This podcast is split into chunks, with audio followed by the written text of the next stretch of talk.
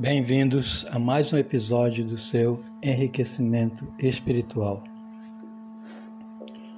Hoje estaremos meditando sobre o dia que Jesus estava à véspera de seu aprisionamento e, seu, e sua morte, quando ele entra no jardim do Getsemane.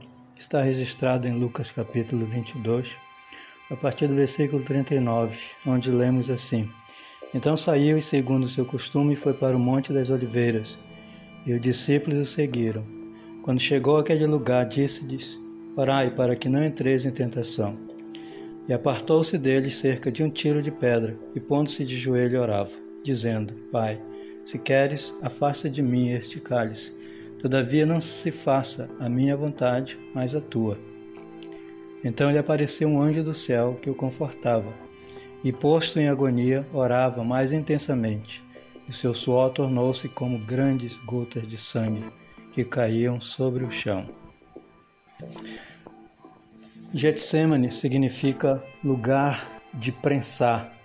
Lá havia um dispositivo para prensar a azeitona até que liberasse o precioso óleo.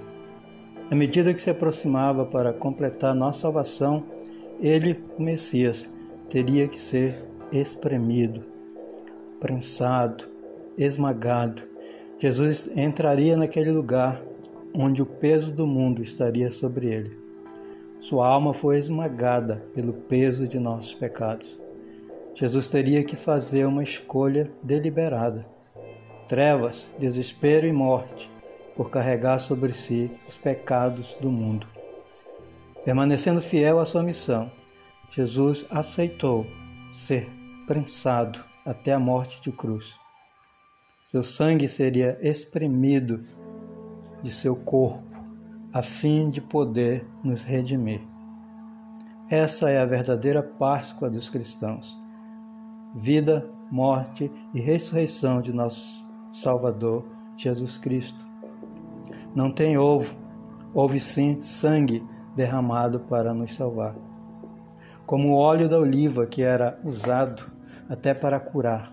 O sangue de Cristo foi derramado para curar a maior e mais terrível enfermidade humana, o pecado.